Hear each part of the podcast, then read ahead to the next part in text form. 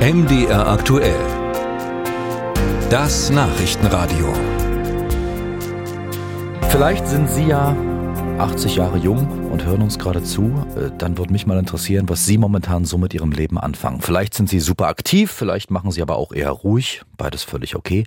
Aber vermutlich sind Sie eines definitiv nicht, nämlich Präsident einer großen Weltmacht. Joe Biden ist 80 und er ist Präsident der USA und, und das wissen wir seit ein paar Stunden, er wird es bleiben für weitere vier Jahre. Biden will im kommenden Jahr antreten für eine zweite Amtszeit als US-Präsident. Äh, deshalb wollen wir jetzt nach Washington schalten zu unserem Korrespondenten Ralf Borchardt. Grüß Sie. Hallo. Ich habe mal bei Twitter geguckt, äh, Herr Borchardt, und nach Reaktionen äh, auf diese Ankündigung, die Mumie kehrt zurück, heißt es da zum Beispiel, ist der heute 80-jährige Biden nicht einfach viel zu alt für eine zweite Amtszeit als US-Präsident? Skeptisch gesehen wird das schon, selbst bei Anhängern der Demokraten, auch wenn man hier mit jungen Leuten in Washington spricht, die auf der demokratischen Seite, also bei Joe Bidens Partei stehen, die sagen, eigentlich ist er uns zu alt. Das sagt die Mehrheit, selbst der demokratischen Anhänger. Aber die sagt auch, wir haben nun mal niemanden anders. Es ist Tradition, dass ein Präsident, wenn er nochmal antreten will für eine zweite Amtszeit, es auch tun kann. Also werden wir ihn unterstützen. Hm. Und Bidens Leibarzt vielleicht noch als letzte Bemerkung betont, er ist fit, trotz seiner jetzt 80 Jahre. Ende der zweiten Amtszeit wäre er ja 86, wenn er nochmal wiedergewählt wird. Er macht fünfmal die Woche Sport und Biden selbst sagt, watch me, schaut mich an, ich bin fit, ich kann's.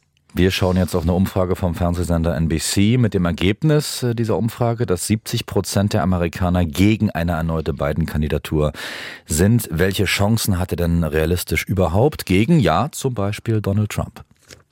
Er hat Trump schon einmal besiegt und das hebt er immer wieder hervor.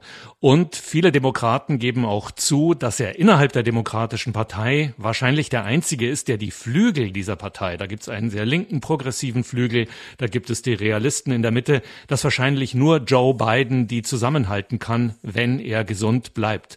Und Trump ist ja immerhin auch schon 76, auch wenn über dessen Alter viel weniger gesprochen wird.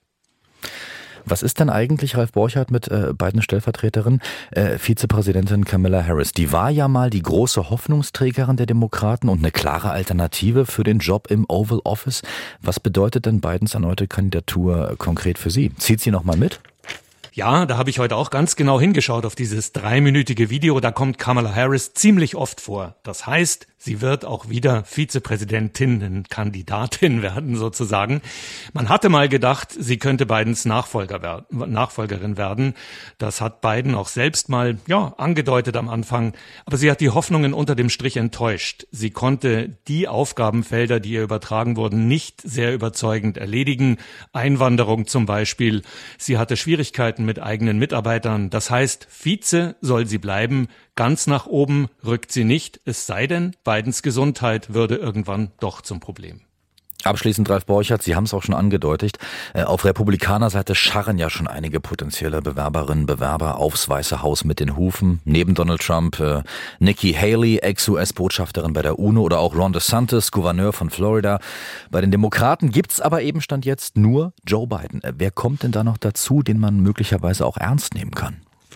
Also auf demokratischer Seite steht seit heute so gut wie fest, es werden Biden und Harris als Duo wieder antreten. Das wird die Partei aller Wahrscheinlichkeit nach genauso akzeptieren. Bei den Republikanern spannend. Donald Trump führt eindeutig im Moment in den Umfragen. Das war auch schon mal anders vor ein paar Monaten. Ron DeSantis gilt als Nummer zwei, hat zuletzt geschwächelt, aber das ist noch lange nicht zu Ende. Der Weg bis November 24 ist noch sehr, sehr lang. Da kann noch sehr, sehr viel passieren. Aber Stand jetzt ist das erneute Duell der Oldies Biden gegen Trump ziemlich wahrscheinlich. Soweit Einschätzungen aus Washington von unserem gut informierten US-Korrespondenten Ralf Borchardt. Vielen Dank. Sehr gern.